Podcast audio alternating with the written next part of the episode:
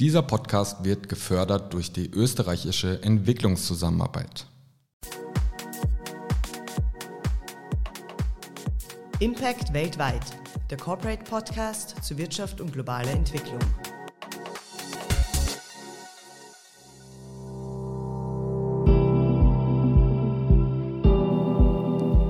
Hallo und herzlich willkommen zu Impact weltweit, dem Corporate Podcast rund um Wirtschaft und globale Entwicklung. Mein Name ist Katharina Keins und ich freue mich sehr, Sie zu unserer zehnten Folge begrüßen zu dürfen. Dieses Mal dreht sich alles um einen vielversprechenden Rohstoff, der jedoch oft als Plage betrachtet wird.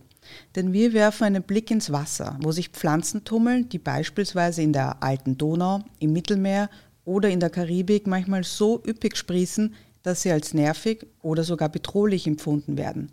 Genau, wir sprechen über Algen. Aber in dieser Folge werden wir nicht über sie jammern. Im Gegenteil. Wir wollen uns die zahlreichen Talente und vielseitigen Einsatzmöglichkeiten dieser außergewöhnlichen Pflanzen genauer anschauen. Mit Algen kann man nämlich so viel machen. Brot, Gesichtsmasken, Nasensprays, Dünger, Tierfutter, Ketchupverpackungen, Papier und noch so viel mehr. Einige Anwendungen wie Algenextrakte für den Lebensmittelsektor haben sich bereits fest etabliert während andere Ideen wie Algen als Alternativmaterial für Einwegplastik noch in den Startlöchern stecken. Doch wie wir bereits jetzt feststellen können, Algen sind wahre Multitalente. Mein erster Gast heute, der Franzose Vincent Dumézel, bezeichnet sich selbst als Algenaktivist. Er hat den Pflanzen ein ganzes Buch gewidmet. Es heißt The Seaweed Revolution. Dumézel ist fest davon überzeugt, dass Algen als Nutzpflanzen ein enormes Potenzial besitzen, beispielsweise um unsere Landwirtschaft besser, ertragreicher und umweltfreundlicher zu machen und damit die Ernährung einer wachsenden Weltbevölkerung zu sichern. Er setzt sich mit viel Leidenschaft dafür ein, den Schutz, den Anbau und die Nutzung von Algen weltweit zu fördern. Auch unser zweiter Gast, Caroline Slotweg aus den Niederlanden, hat ein Faible für Algen.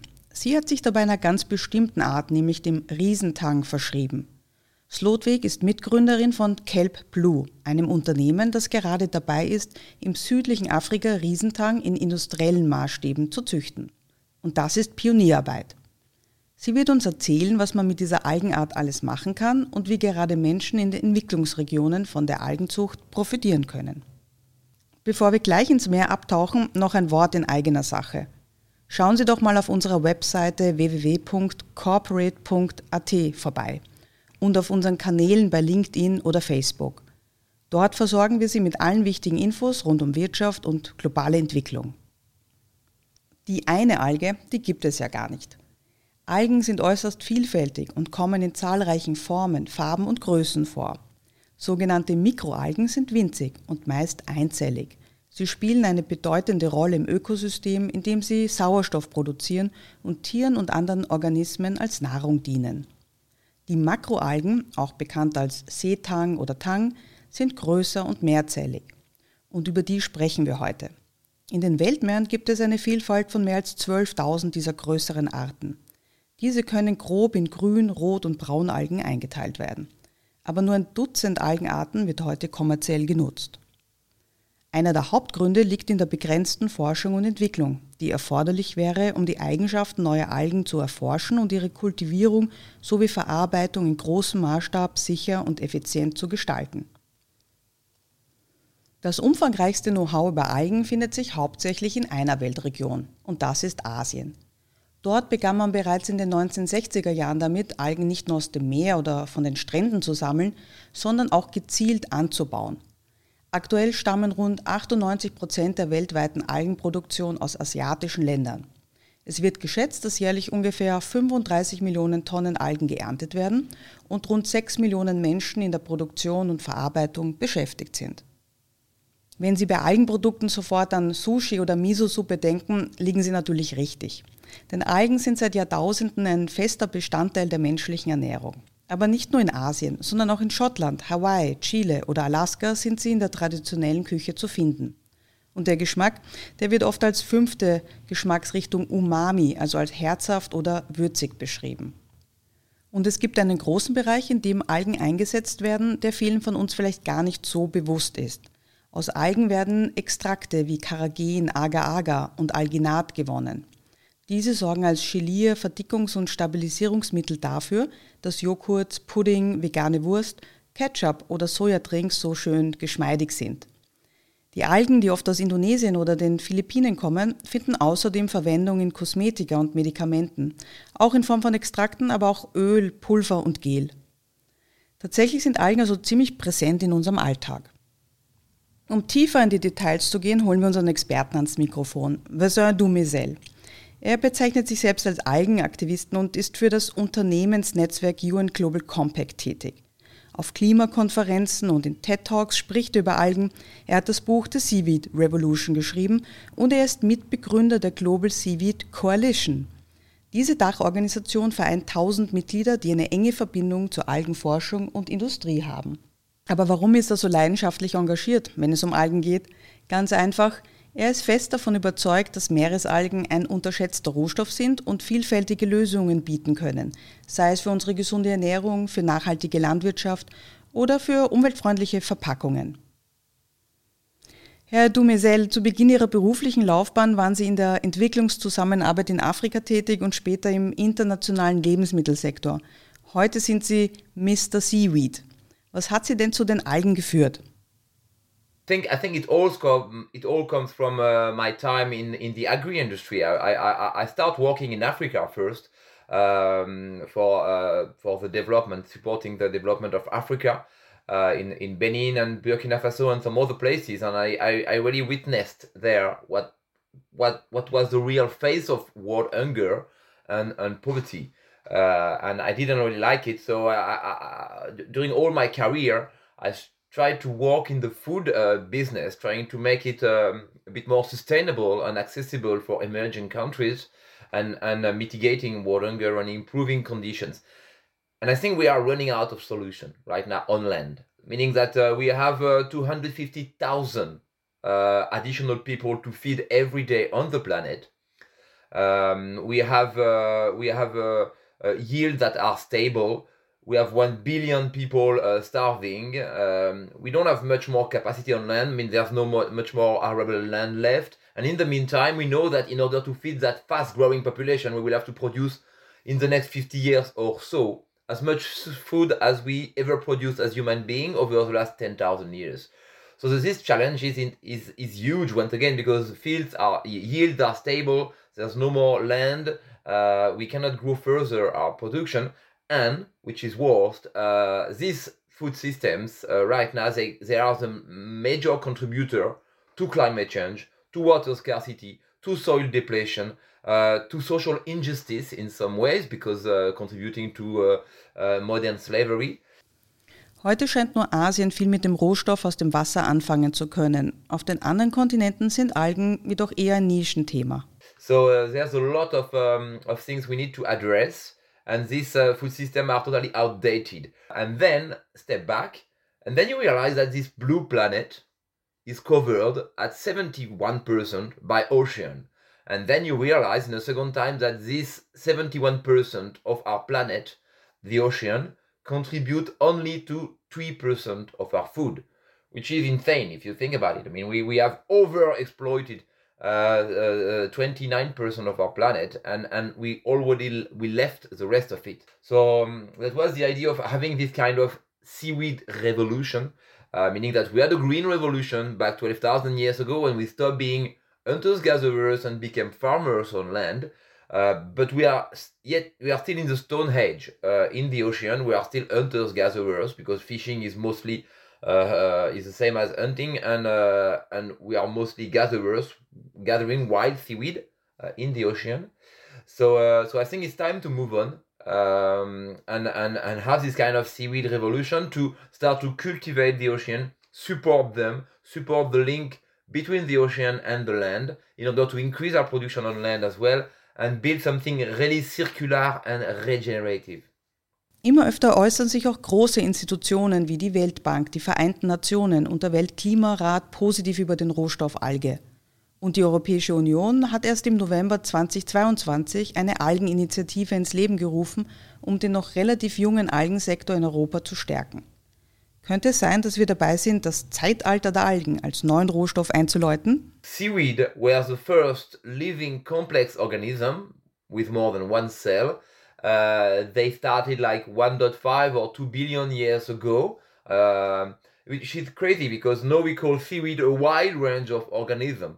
Uh, because all of these uh, uh, organisms they have evolved in, in very different way. Typically, uh, back only half a billion years ago, if I can say so, the, the green seaweed moved on land and, and they gave birth out of evolution to all the plants we have around Earth. So today, a green seaweed is genetically much closer from a, a, an oak tree or from a rose or strawberries than it is to a red seaweed. And the difference between a red seaweed and a green seaweed uh, is bigger than the difference between a, a, fungi and an elephant. So that's that's absolutely huge. And um, and and and and seaweed has so much, and it's important to say that because this genetic diversity offer uh, an equally uh, wide range of application possible for seaweed.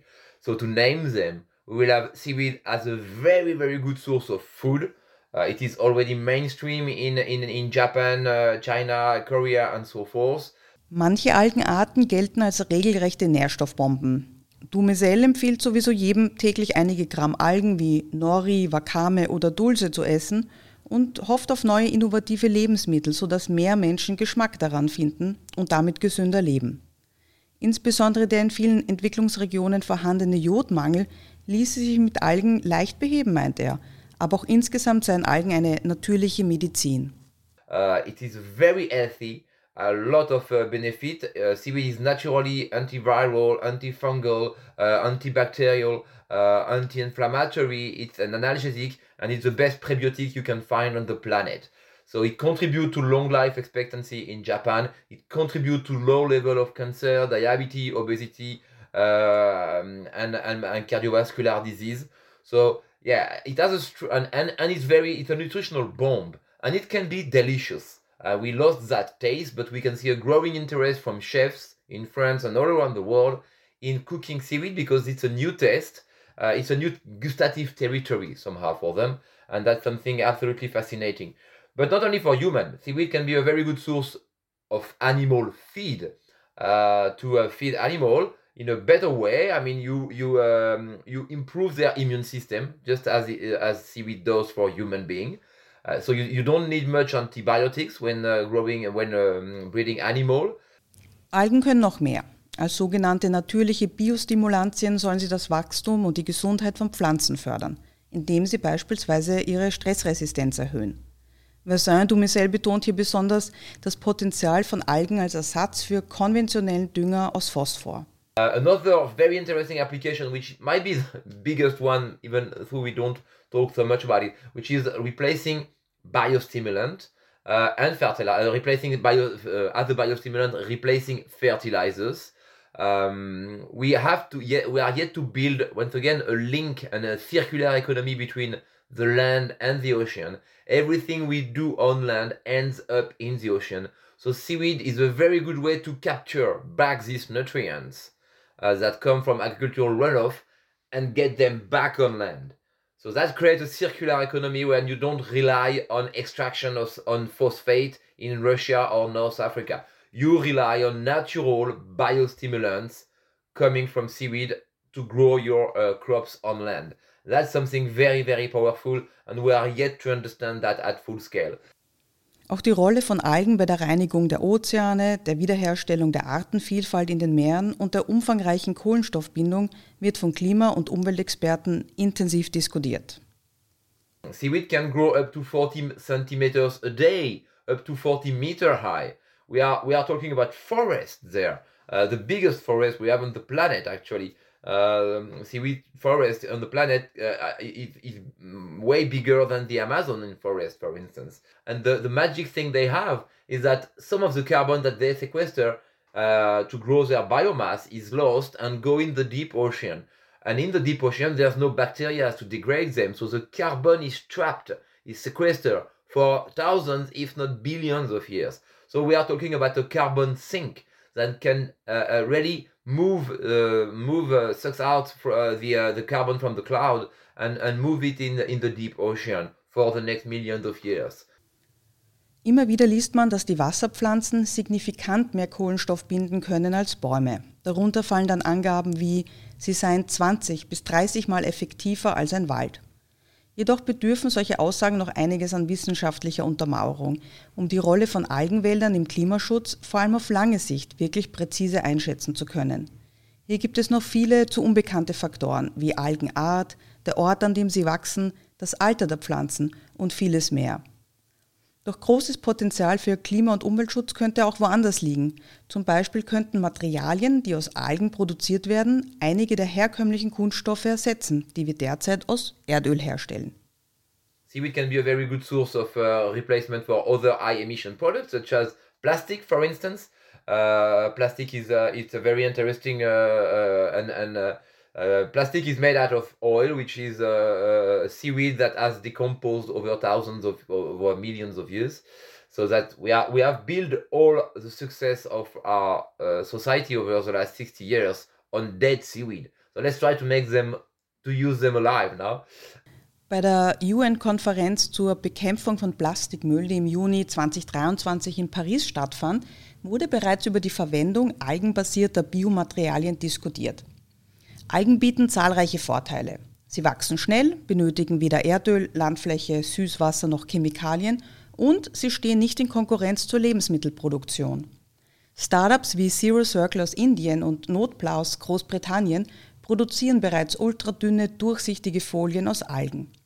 Dazu werden die Algen geerntet, getrocknet, gereinigt und anschließend Extrakte gewonnen, aus denen Pellets hergestellt werden.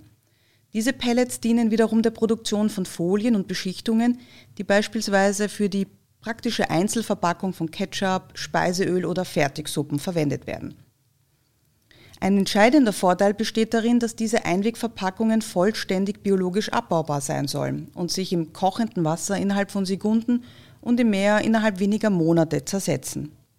Die eigentliche Herausforderung dürfte weniger in der Technologie selbst liegen, sondern vielmehr in der Skalierung, um diese Innovationen letztendlich in die industrielle Großproduktion zu integrieren. Und sollten Algen als Rohstoff an Popularität gewinnen, würden laut Dumisel auch die Länder, in denen sie angebaut werden, erheblich profitieren.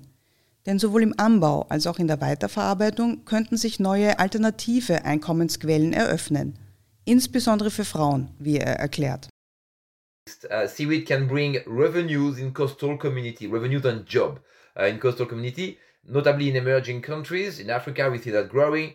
Um, um, uh, it's important to, to build uh, revenues there because we know that the fishing revenues will disappear. And, and we know that the, the population is concentrating on this coast.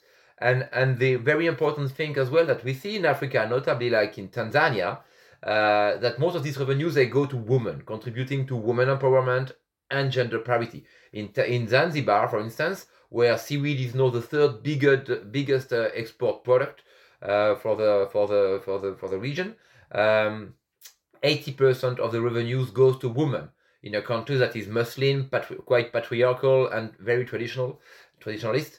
Um, we see that it, it really it really make a big ch- made a big change uh, in this country, and and uh, that, so that once again it's a multifaceted organism that can really address the biggest challenge we have on this planet and the big crises that we are facing, meaning uh, the food crisis, the environmental crisis, um, the climate crisis, and the social crisis. So once again, let's take action. Now it's time to get into it and to move it, and hopefully, yes, there's a momentum for for that because it can really save the world. Let's take action fordert also Vincent Doumeizel. Und jetzt möchte ich Ihnen ein junges Unternehmen vorstellen, das in Afrika Action sagt. Kelp Blue. Es wurde von Daniel Höft und Caroline Slotweg gegründet und leistet Pionierarbeit im industriellen Anbau von Riesentang, auch unter seinem englischen Namen Kelp bekannt. Kelp Blue ist in Namibia tätig. Dieses Land im südlichen Afrika vergab im Jahr 2021 eine Lizenz an Kelp Blue für die Algenzucht vor der Küste der Stadt Lüderitz. Riesentang soll unter optimalen Bedingungen bis zu 50 cm pro Tag wachsen und eine Länge von bis zu 45 Metern erreichen. Was man daraus machen kann, hat mir Caroline Slotwig vor kurzem in einem Zoom-Gespräch erzählt. Sie haben Kelp Blue mitgegründet, ein junges Startup aus den Niederlanden mit globalen Ambitionen. Erzählen Sie mal. Yes, I'm the co-founder of Kelp Blue, uh, together with the founder Daniel Hoft. And what we do is we cultivate giant kelp, and that's Macrocystis porifera. And we our first um, forest we have growing right now in Namibia, and we also have a small license area in New Zealand, and we soon hope to expand also to Alaska. And the reason why we're growing giant kelp is because giant kelp is fantastic at um, helping um, ocean resilience, so increasing marine biodiversity, because wherever there's kelp, there's an enormous amount of life. And it's also fantastic at um, sequestering uh, carbon, drawing down carbon, carbon and sequestering it in the deep ocean for a long, long time. Die Algenproduktion ist ja heute vor allem in asiatischer Hand und wird von eher kleinen Betrieben dominiert. Aber Sie möchten die Algenzucht ganz anders und vor allem groß aufziehen. Können Sie das ein wenig erklären? Yes, and you're right. I think 95% of the seaweed production does come from Asia, so dominated by Japan, Korea, and China. And while they might be um, small farmers, they uh, are, are they are come together to form very large farms. But what we are doing is something completely different. We are first of all in control of our entire supply chain. So from the hatchery all the way to the cultivation, to the harvesting, to the production of our end product, and to the marketing and sales. So we will control everything from beginning to end. But we are also doing is we're growing a different type of species that does not grow in Asia. And lastly, what we're creating from our seaweed is also very different. So we are creating something called a biostimulant, and a biostimulant is basically the kelp liquid, and we use that for the agricultural sector because crops and um, farmland absolutely love, love, love kelp. I mean, it increases crop resilience, makes them grow a lot faster, makes them a lot healthier, and their yield is also a lot larger. And then the last thing that makes us different is that indeed we are um, approaching it at scale. So our whole business model is predicated on the fact that we do have to go quite large to make all of the uh, unit economics work. Sie gehen mit Biostimulantien auf den Markt, die Sie selbst herstellen. Muss man die Algen stark verarbeiten, bevor man sie auf die Felder bringen kann? Not very much, and it's all mechanical. So we don't use any harsh chemicals. It's basically we chop it up very finely and we put the cells under pressure to burst the walls. And then all the juicy elements inside those cell walls that have been kept inside are then released. We put it through a filtration process, and then we have the liquid that comes out of it, which is the biostimulant, which we um, give to farmers. And there's also the pulp that's left over, where there are, are also still a lot of amazing elements in there. Sie züchten und verarbeiten den Tang in Namibia, aber wo sind Ihre Kunden? Well, what we like to do is um, we like to keep everything local. So wherever we have our um, farm, we also have our processing facility. So it's also very important for us that um, we have very high what we call social returns. So making sure that we generate the jobs in the communities where we operate, making sure that um, where we can, we spend money in those local communities and of course with our products also helping the local communities or the country where we operate in. So right now for example we have the sales team doing a really big road show in namibia meeting all the farmers the grape farmers the blueberry farmers to um, start generating those um, relationships. We're still very young so we have um, uh, still a long ways to go in in developing those sales channels but for now it's going it's going very well um, first Namibia, and if there's any excess, we'll be shipping it to other countries that um, also interested in biostimulants. Und wie bringt man Bauern dazu, Algenprodukte zu kaufen? I mean, farmers are are um, farmers work with the planet and work with the land every day, so they know very well what affects their crops. So getting them to change isn't always that easy. But what we uh, are doing is we are conducting a lot of field trials. So we're taking our biostimulant and we're testing it on many types of crops with many types of soil just to see what the effects are. And really, um, the proof is in the pudding. And if you see um, something working, then hopefully that will convince you. But also, we have found that there are um, farmers that are are quite progressive and quite forward thinking and want to move away from more of the conventional farming methods that rely heavily on chemical fertilizers and seaweed biostimulant is, is quite often the first sort of the, ga- the gateway product to going towards a more regenerative uh, type of practice. Regulation, and certainly in the EU, is driving this because of the uh, laws of uh, curbing the uh, amount of chemical fertilizers that can be used.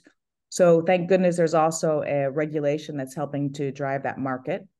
When it comes to price, that's something that um, because we operate at scale and remember i said that the unit economics has to work to be to to make sure that we keep our costs down We do want to go large because we want to keep the price for farmers low. So they'll be able to afford something like a biostimulant because the more biostimulant that the farmers use, the quicker we can improve the planet and improve the soil and the less reliance there will be on um, on chemicals or or things that just aren't that great for the planet because of course those chemicals or the the synthetic fertilizers often get washed off into the rivers and then the rivers go into the oceans and then you have excess nutrients and then um, we all know what happens to the coastal areas around uh, river mouth so we're hoping to we're hoping to curtail that Und wenn Sie über Größe sprechen, was bedeutet das konkret für Ihr Unternehmen und die Algenzucht in Namibia?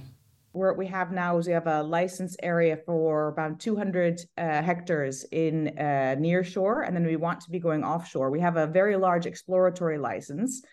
Uh, and what that means is that we have the option to pick out the best locations within that exploratory license for our kelp farm.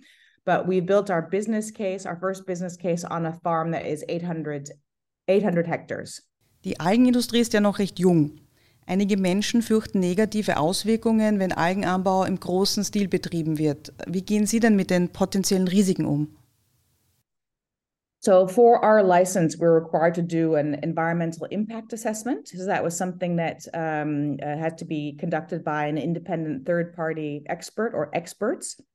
They have also highlighted some of the risks. And what we have is they've highlighted the risk, but they've also made recommendations on how we can mitigate those risks. So how we can minimize those. We are um, we are doing that, but what we also have is we have an extensive environmental monitoring team that actually, well, that very much pays attention. They go out every week to uh, look at the farm, to um, do the biodiversity monitoring, to understand what the baseline is. So, what it was like before we put the farm in, but then also what happens and what the impacts are when we have the farm there. And because we do such extensive monitoring, we will very quickly be able to see the positive as well as maybe some of the unintended um, consequences and if you know it quick enough, you're able to change and you're able to make sure that um, you mitigate those negative impacts. Der Algensektor zieht derzeit ziemlich viel Aufmerksamkeit auf sich, insbesondere wegen des möglichen positiven Effekts auf das Klima. Gibt es eigentlich fundierte Daten, die quantifizieren, in welchem Maße ein Hektar Riesentank zum Klimaschutz beitragen kann? We have not seen that data yet. It might be out there. So if anyone can send that to me and that actual actually proves it, then please let us know. But what we are doing is we also have what's called we've set up the kelp forest foundation that's our not-for-profit and that is where we're doing all of the research into all the claims that we're making including how much carbon it sequest- can sequester so the kelp forest foundation was actually called into life to prove what's um, what uh, we call in the in the industry the ecosystem um, services of kelp. So the other benefits aside from uh, just the the the the uh, value that can be created by by selling products.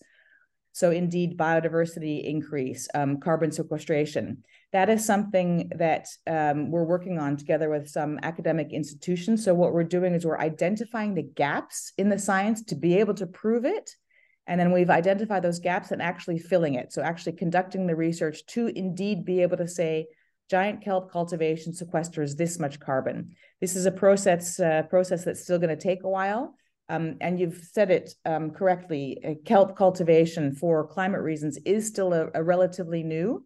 If you look at many of the other industries that have had the benefit of 40, 50, 60 years of research, so forestry, for example, we just don't have that in seaweed, and we're at the still at the very beginning. Um, I'm confident that we will get there, but it, it will not be very quickly. Und wie könnten Menschen in den Anbauregionen profitieren? Stecken im Algenbusiness auch viele Jobchancen? Definitely, definitely job creation. I think that's uh, very important, and everything that um, goes with job creation. So the uh, indirect benefits as well. So if you raise the income levels in a community, that just has a very positive knock-on effects. Um, it's also um, fantastic because of what you can get from the seaweed. So it's remember, there's always the cultivation, but you always have to have your market as well. Um, right now, we are creating biostimulant, but there's still a lot of um, other uh, components in there that can be extracted, like a fucoidan or a fucoxanthin or the alginates. And all of those input materials can be used for industries that have somewhat i mean could use a bit of um, cleaning up. So the alginate is you can be used in uh, biopackaging. Um, the fucoidan can be used in, in cosmetics in nutraceuticals in pharmaceuticals so just imagine um, being able to set up industries like that in coastal communities i mean it's it's it's incredibly powerful what uh, what it can do Derzeit wird viel über Algen geredet. Man könnte meinen, dass momentan einiges in Bewegung ist. Empfinden Sie das auch so? Well, um, it's funny because if you look at all of the sustainable development goals that the UN has published, so the SDGs as they're called, um, the life below water is um, the uh, most underfunded SDG out of all of them, which means it is is chronically underfunded. So uh, awareness of the ocean is still very low, and we have to have an incredibly healthy ocean if we are to sustain ourselves on this planet. So while seaweed might be receiving a lot of momentum within the entire ocean sector and within the entire awareness of ocean, it's still it's still very low. Think there is a lot more talk around seaweed because, of course, we have some some great advocates, um, some fantastic personalities that have been doing amazing work at championing seaweeds. Like um, we just have the Seaweed Revolution book that was published by uh, Vincent Doumeizel so that's been doing a lot to raise the profile of seaweed and the benefits of seaweed. Um, I think what that is doing is that is is is um, hoping. I mean, hoping more entrepreneurs will uh, recognize the the potential and also try try and um, come into the seaweed space because people always say, "Yeah, but aren't you worried that you have too much? You'll have much competition." And I always say that if you say the word competition, that implies scarcity. And at the moment, there is no scarcity of seaweed um, and certainly not cultivated seaweed. There is no scarcity of, of what you can do with seaweed. So I, I hope this will encourage a lot more entrepreneurs to come into the seaweed space.